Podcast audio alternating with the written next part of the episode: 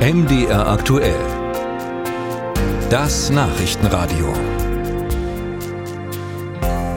In einem Jahr findet die Fußball-EM in Deutschland statt. Aber aus sportlicher Sicht hält sich die Vorfreude darauf in Grenzen. Hauptgrund dafür sind die jüngsten Niederlagen des DFB-Teams. Einem 0 zu 1 in Polen folgte gestern ein 0 zu 2 gegen Kolumbien.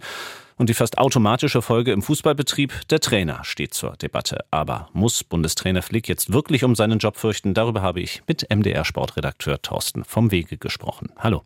Hallo.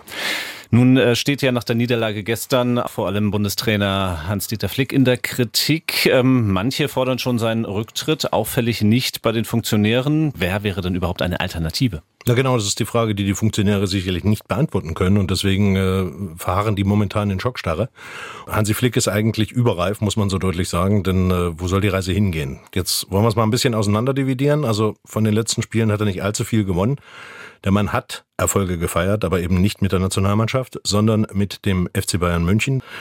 Aber was die Auswahl betrifft, da ist es eben so, dass man den Eindruck hat, es geht bei ihm so weiter, wie es unter Yogi Löw aufgehört hat. Und das ist eben kein Fortschritt, sondern das ist Stillstand. Stillstand ist Rückschritt und das sieht man an den Resultaten. Mit anderen Worten, eigentlich müsste man handeln. Ich denke, man handelt deswegen nicht. Das ist auch irgendwo nachvollziehbar, weil die personellen Alternativen einfach nicht da sind. Aber ist es denn wirklich nur am Trainer festzumachen? Nein, natürlich nicht. Der steht ja nicht auf dem Platz. Das ist die Mannschaft, die da mittlerweile abliefert, dass es einen gruseln kann.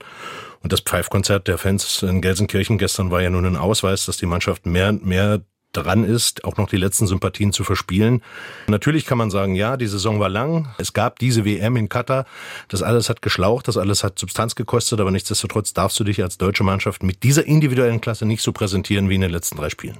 Kommen wir nochmal zurück auf die Trainerfrage. Meinst du denn, da gibt es zumindest im Hintergrund Gespräche mit potenziellen Kandidaten, auch wenn der Markt gerade relativ leer ist? Vielleicht Julian Nagelsmann das Einzige, der gerade keinen Job hat? Naja, Julian Nagelsmann wäre jetzt eine Lex Bayern, denn der Junge hat ja einen Vertrag über fünf Jahre für richtig lange Scheine und man würde dann im Prinzip den Bayern helfen, den Etat aufzubauen. Ich glaube, das finden sie nicht alle gut in der Liga.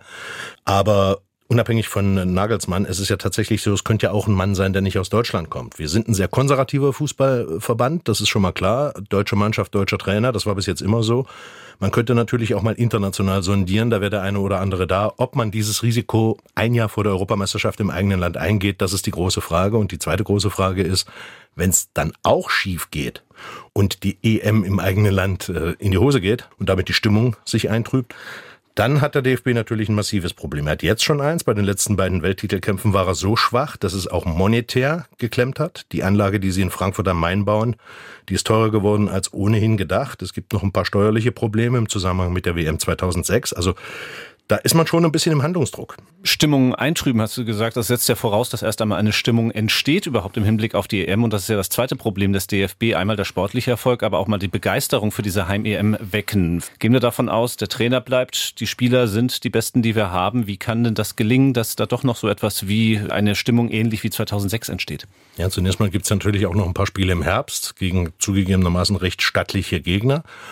Wenn man da erfolgreich ist und wenn man da spielerisch überzeugt, kann die Stimmung auch ganz schnell wieder ins Positive umschlagen, sodass die Leute sagen, ja, das ist eine Mannschaft, mit der können wir uns identifizieren, die hat eine Chance bei den Titelkämpfen dann im kommenden Juni.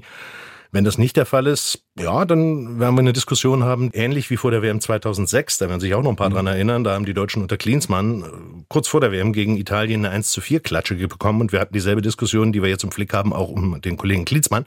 Und danach war es ja dann doch ein Sommermärchen. Also im Sport ist nichts auszuschließen. Und äh, eins ist klar, wenn die, die Mannschaft A Leistung zeigt, Willen zeigt und vielleicht auch noch das eine oder andere ordentliche Ergebnis bringt, dann schlägt die Stimmung genauso schnell wieder ins Positive um, wie wir sie jetzt im Negativen haben. Sagt MDR-Sportredakteur Thorsten vom Wege über die aktuellen Diskussionen um die Nationalmannschaft und Bundestrainer Hansi Flick.